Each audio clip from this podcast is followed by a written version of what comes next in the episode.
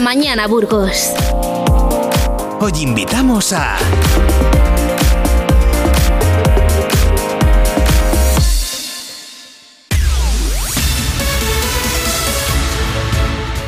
La subida de tipos de interés, la repercusión que está teniendo en las cuotas de las hipotecas con la actualización del Euribor, está tocando de una forma muy seria la economía de los españoles y, como no, también de los burgaleses. Pensar en comprar una vivienda se antoja en ese momento una aventura complicada por los ajustes que todos estamos haciendo con la reducción del poder adquisitivo de las familias.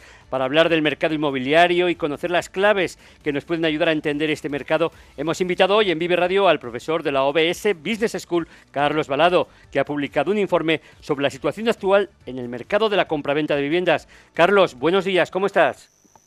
Hola, buenos días. Encantado de estar con vosotros. Muchas gracias. Pues Carlos, lo primero agradecerte que un día más nos dediques tu tiempo, tu experiencia y tus conocimientos en un tema que preocupa tanto a los españoles. Ayer mismo conocíamos cómo a través de los datos del INE que la firma de hipotecas para la compra de una vivienda se ha reducido un 18,8% interanual en el mes de julio, el quinto mes consecutivo con una caída de dos dígitos y el sexto en total, al tiempo que el tipo de interés medio de esos préstamos subió más de medio punto hasta el 3,24% y fue el más caro de agosto desde 2016.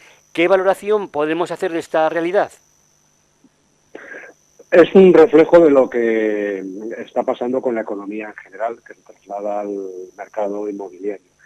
Hay que pensar que venimos de épocas récord, tanto en compraventas de vivienda como en constitución de hipotecas. En el caso de las hipotecas, el año anterior se cerró con 463.000, el año anterior a este 417 y en 2019 361. Es decir, el 2022 es el año récord en la constitución de hipotecas y ahora lo que va a ocurrir este año es que se tienda a una normalización, a un descenso de esa constitución de hipotecas para comprar viviendas, entre otras cosas también porque las compraventas han bajado. Y también hay que decir que en el caso de las compraventas veníamos también de subidas muy fuertes, subidas del 14% el año 2022, en el caso de las hipotecas eran crecimientos del 11%, y ahora esto está retrocediendo. Mm. Y está retrocediendo y podemos entrar en las, en las causas, en primer lugar, por el aumento de los tipos de interés. Esa es la, primera de las razones por las cuales está ralentizando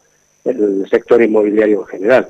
Eh, hay un descenso apreciable de las compraventas ante la incertidumbre y ante los precios más altos y ante tipos de interés más altos, es decir, que la financiación también se ha encarecido y después los costes de construcción siguen estando por encima del nivel prepandemia.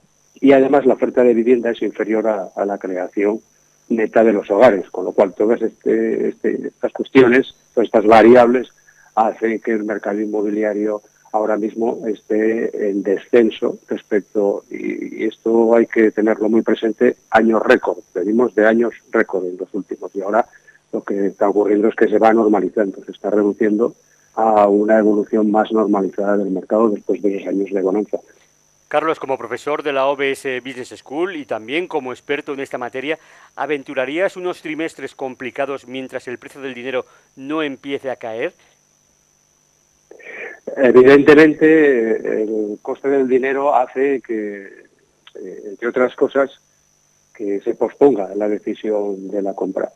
Eh, también porque, además, con precios del dinero más altos, aparece también un competidor de la compra o de, los, eh, de la rentabilidad que se puede obtener respecto de las inversiones que se hagan. ¿no? Es decir, que con los tipos de interés tan altos tiene, además, como contrapartida para el mercado inmobiliario que si antes la rentabilidad por el alquiler, por ejemplo, después de una compra de vivienda, alguien que quisiera alquilar su inmueble, las rentabilidades estaban entre el 4 o 5%. Bueno, ahora ya empezamos a ver que la deuda pública se acerca a esas tasas, ¿no? Con lo cual a un ahorrador de repente eh, se le presenta una posible alternativa a la inversión en vivienda, porque la inversión en deuda pública ahora eh, tiene una rentabilidad mucho más alta que en estos años anteriores. Estamos hablando a lo mejor en términos del 4%, que esto equivale a lo que antes eh, suponía una rentabilidad para el alquiler. Por lo tanto, claramente los tipos de interés son una competencia por el ahorro, en primer lugar, y luego son eh, una forma también de, o implica también una manera de aplazar esa decisión de compra en la medida en que el esfuerzo que se va a tener que hacer para endeudarse para la compra de una vivienda va a ser mayor, va a aumentar. Y por lo tanto eso hace también que... Sí, sí, perdón. Profesor, hablaba de, causas y yo le quería preguntar, no sé si nos aventuraremos y es mucho decir que el Uribor llegue al 4,5%, que estamos ya, ya muy cerca de conseguir esta cifra, pero hay un dato que a mí me preocupa, que se publica hoy, que dice que el 10% más rico concentra el 36,7% del patrimonio inmobiliario y que el 50% más pobre de los hogares apenas atesora un 15,7%. Yo no sé si aquí también el tema de los salarios repercute a la hora de poder comprar una vivienda, porque claro, sí que es cierto que todo ha subido, incluso los salarios, porque han mejorado en el último año, pero la inflación sigue siendo tan dura y tan, tan agresiva que, el poder adquisitivo de las familias no permite tampoco ponerse a, estos gastos ahora mismo. Sí, es así, porque la, raíz eh, del problema está en la inflación. Con una inflación, el, eh, el impacto sobre el mercado inmobiliario es muy relevante. Primero porque deteriora los niveles de ahorro que resultan necesarios para afrontar el proceso de compra de una vivienda y luego por lo que estábamos comentando. Para combatir la inflación hay que subir los tipos de interés y eso, pues, eh, en cierto modo retrae eh, la compra de vivienda. Pero aquí hay dos variables eh, que, son ciertas, el salario es una de ellas y luego también el empleo. Las, las dos variables fundamentales para poder, que están detrás de la capacidad de compra de vivienda, es eh, la estabilidad laboral y, por otra parte, el, salario. Y los salarios están vinculados, entre otras cosas, a la formación y al tamaño de la empresa. Es decir, que cuanta mayor formación, más altos son los salarios y, por otra parte, cuanto mayor, más avanzada es la educación, también eso influye en salarios más altos. Y luego la productividad, los salarios van ligados a la productividad y en los sectores en donde la productividad es mayor, los salarios también tienen, tienden a, ser también más altos. ¿no? Y luego el tamaño de la empresa es otro de los condicionantes importantes. El, tamaño de las empresas en España eh, es, reducido, es pequeño. Son empresas muy competitivas, exportadoras, pero de tamaño pequeño. Y en general, en general, las empresas, cuanto mayor es su tamaño, también más altos son los salarios. Y esto influye. Y de hecho, estabilidad y salario se ve también en comparación con la administración. Eh, el 22% aproximadamente de los trabajadores del sector privado tienen un salario inferior a 2.300 euros. Y sin embargo, en el sector público el 59% lo tiene por encima. Es decir, que también influye el tamaño de la empresa y el sector. El sector privado tiene unos salarios eh, a determinados niveles y tamaños inferior al de las empresas, al del sector público. Por lo tanto, el tamaño de la empresa, la estabilidad laboral y luego el salario ligado a la formación y a la educación, pues eh, obviamente influye. Y esa es la variable fundamental que permite a los ciudadanos acceder o tener dificultades de acceso a, la compra de vivienda. Profesor Balado, luego nos sorprendemos de por qué la gente, las personas, eh, cuando salen de la universidad o finalizan sus estudios, quieren ser funcionarios o empleados públicos. Pues porque está claro, ¿no? Está claro. Le quería preguntar si un burgalés que nos está escuchando ahora mismo, que tiene la hipoteca pues a tipo fijo, que ahora mismo que el tipo fijo está perdiendo terreno ante el freno hipotecario, yo no sé si, si, le podemos decir que negocie con su banco, que se vaya a hablar de para, para ver cómo puede negociar y bajar eh, los intereses, en fin, no sé.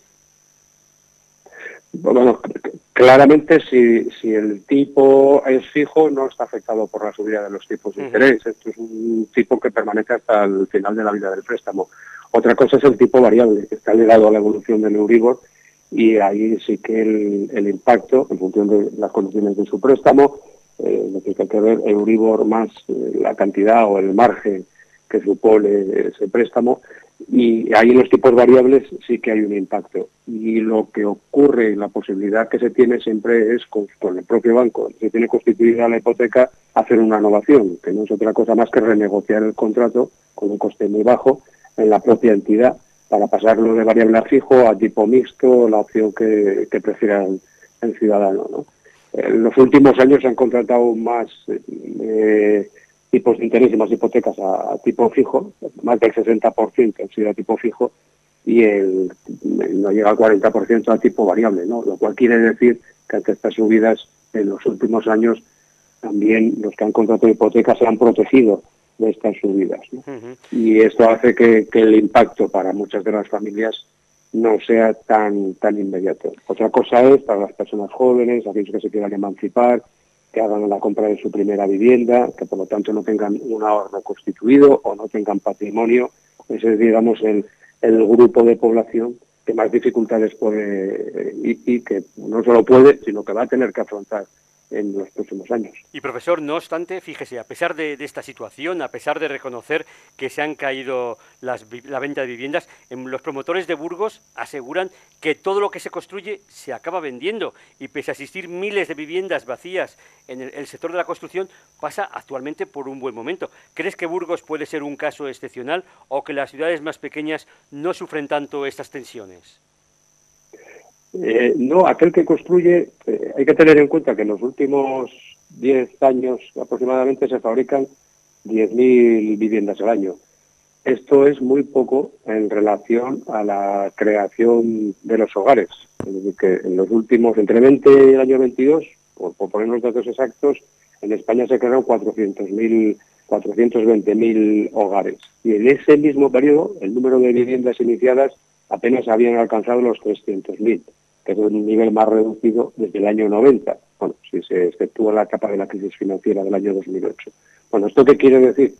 Que hay más demanda de que oferta y por lo tanto todo lo que se construye se vende.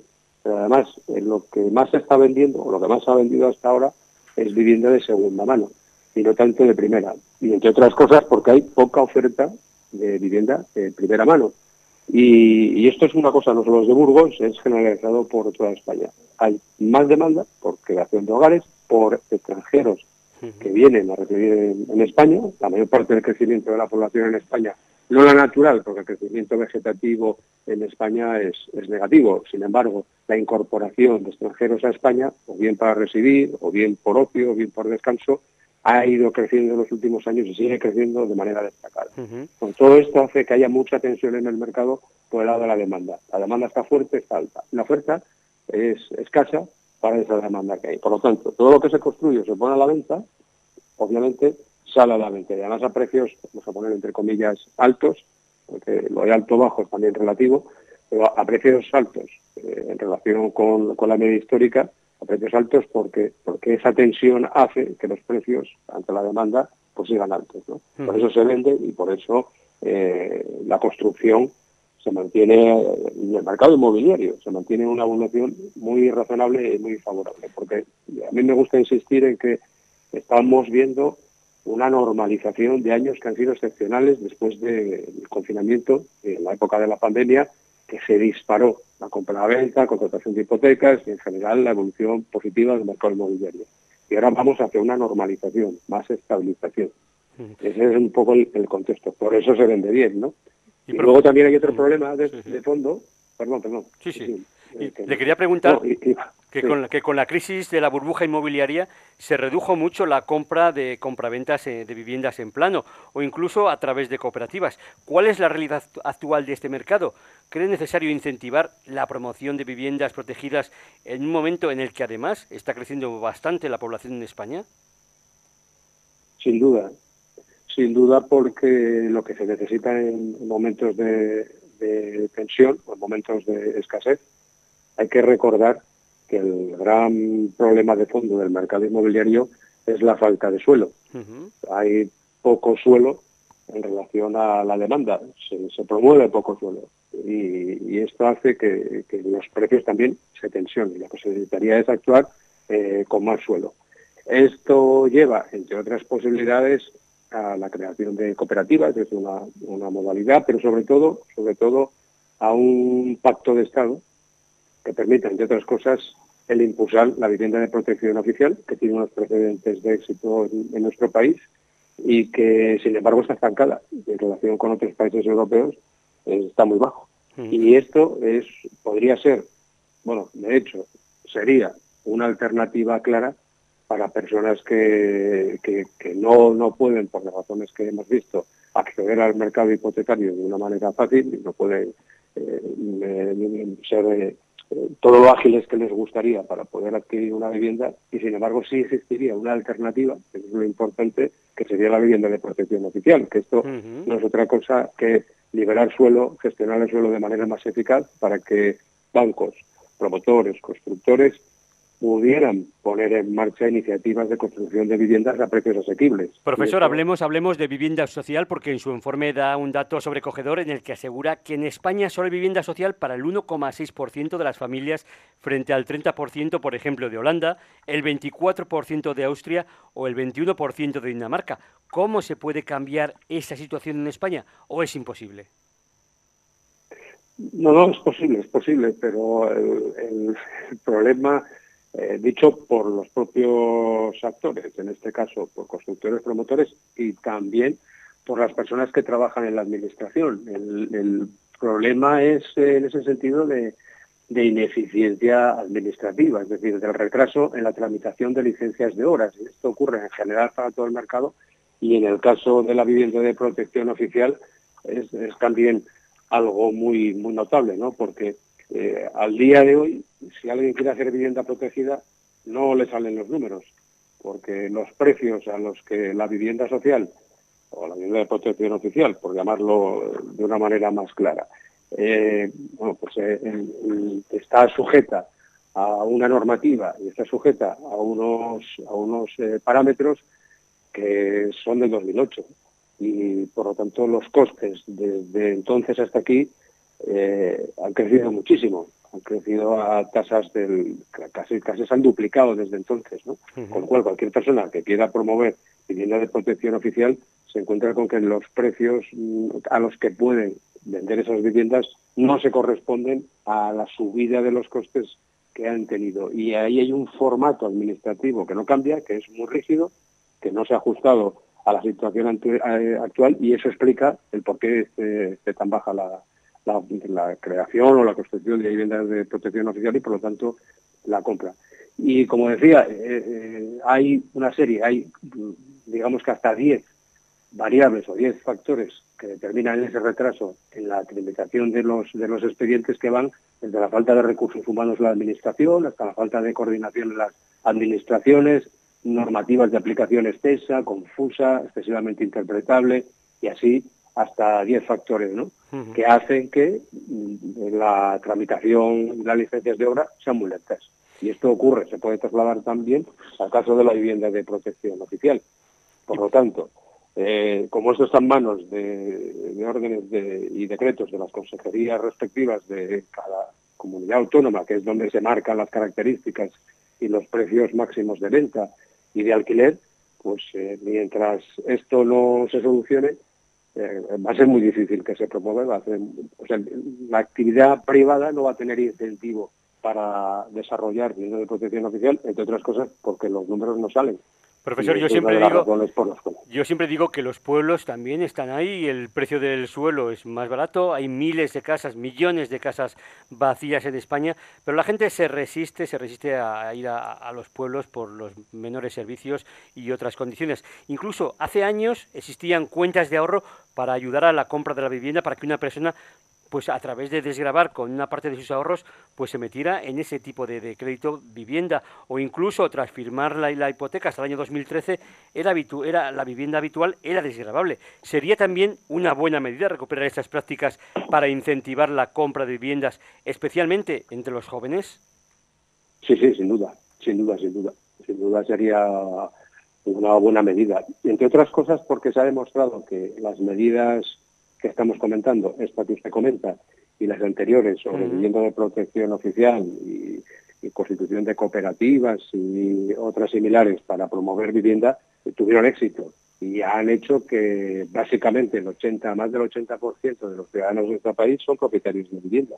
Esto pues, es una de las cosas que también explica que cuando uno quiere cambiar de vivienda, con ese patrimonio, obviamente el desembolso que tiene que hacer es menor esa diferencia entre la venta de una vivienda en propiedad y la compra de una nueva o la compra de una de segunda mano para mejorar, eh, eso evidentemente tiene esa, característica y ese respaldo, que es el que uno tiene un, patrimonio. Y eso se ha conseguido con estas medidas que, estamos comentando, ¿no? con la posibilidad de desgravar la vivienda, con las eh, viviendas de protección oficial, Es decir, que había alternativas.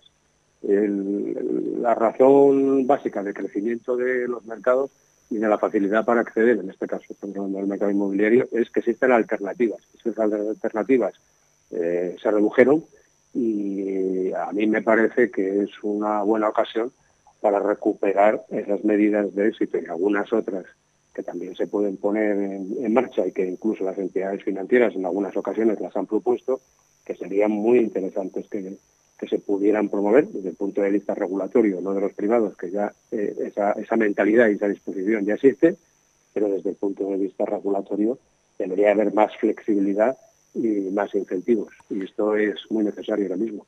Un consejo que deben atender los burgaleses es que, según indica en el informe que, ha publicado, aquellos que piensen invertir en vivienda deben aprovechar el buen momento, pues como indica, la rentabilidad está en constante aumento tras la contracción que se produjo en 2012 y 2022. Incluso asegura el informe que si los bancos centrales deciden ralentizar o detener el incremento de los tipos, el precio de la vivienda se podría estabilizar. Explícanoslo. Básicamente lo que consiste esa idea es en que ahora hay una gran incertidumbre sobre cuál es el nivel de los tipos de interés, tanto para el ahorrador como para el, inversor y también, por supuesto, para el comprador. Hay una incertidumbre sobre cuál va a ser el nivel, porque también hay incertidumbre de dónde va a estar la inflación. Esa es la gran incógnita que está eh, marcando la evolución de la economía. Bueno, en la medida en que eso se estabilice, hay demanda, como decíamos, hay interés por invertir y, por supuesto, hay, eh, extranjeros, inversores de todas partes del mundo, fondos de inversión, que siguen muy interesados en nuestro país, en invertir en nuestro país. dentro del mercado inmobiliario no solo está la vivienda, porque están también las oficinas, están también los centros comerciales, es que, es muy variado. Este informe se centra más en el caso de la vivienda, pero el mercado inmobiliario es muy amplio. Bueno, en la medida en que se estabilizaran los tipos de interés y que se supiera dónde está la inflación, claramente los ciudadanos van a empezar a tomar decisiones de, compra y, además las empresas en esa estabilidad, en ese entorno, también tendrían cierta seguridad respecto de la contratación, de los salarios, etcétera, ¿no? Pues son las variables que están, eh, una variable fundamental que todavía no se ha resuelto y que está condicionando completamente el mercado ahora mismo. hablas también, Carlos, eh, hablas también en el informe de que cada vez se está explotando más el concepto de smart houses o de viviendas inteligentes con el uso del Internet de las Cosas, el Big Data, la inteligencia artificial. Cuéntanos, ¿cómo van a ser este, este nuevo escenario? Pues es una evolución muy práctica para el ciudadano, para el comprador, en la medida en que en su propio hogar va a estar conectado con todo tipo de servicios y va a tener todo tipo de información que le va a ayudar a la vida y a, la compra, pago de suministros, hasta la, el repostaje del coche en el caso de los coches eléctricos, es decir, que hay una serie de conexiones de servicios eh, que ahora mismo son independientes, que se pueden conectar el, eh, dentro del hogar y que eso permite facilidad para acceder a la información y al mismo tiempo para comprar servicios de todo tipo, ¿no? Incluso la compra doméstica, ¿no?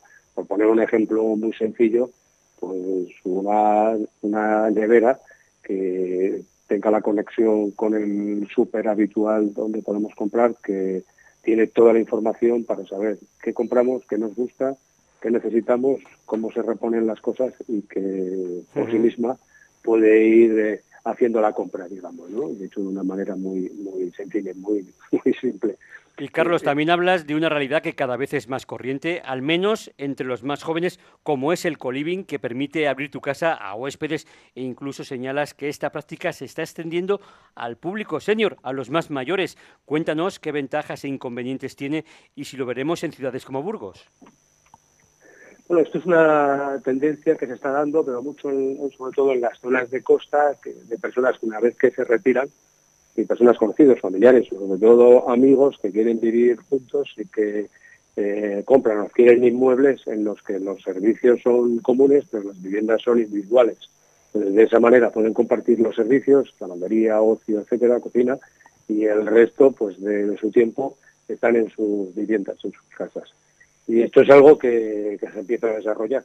En la medida en que es más cómodo y que a medida que se van cumpliendo los años, pues las, las capacidades físicas de merman, el hecho de tener servicios compartidos eh, comunes, eso ayuda también a la vida cotidiana. Y esto se está desarrollando bastante. Y en el caso de co-living o de la vivienda compartida, es algo antiguo, no es, no es una cosa nueva, ¿no? Pero ante la carestía de los precios y que se están dando también eh, posibilidad de vivir en comunidades en las que además hay centros de trabajo en la propia comunidad, el propio inmueble, en el que la gente joven sobre todo puede estudiar, puede vivir, puede compartir servicios comunes y también comparte la vivienda. Son los mm. pisos compartidos de toda la vida, pero que ahora se están extendiendo también a unir los centros de trabajo in situ, dentro de también el mismo inmueble, ¿no? De mm. manera que, eh, gracias al teletrabajo o por el, como consecuencia del teletrabajo, esa necesidad de desplazamiento ya no existe y se puede trabajar en el mismo inmueble, en la misma vivienda, pero en zonas comunes, no necesariamente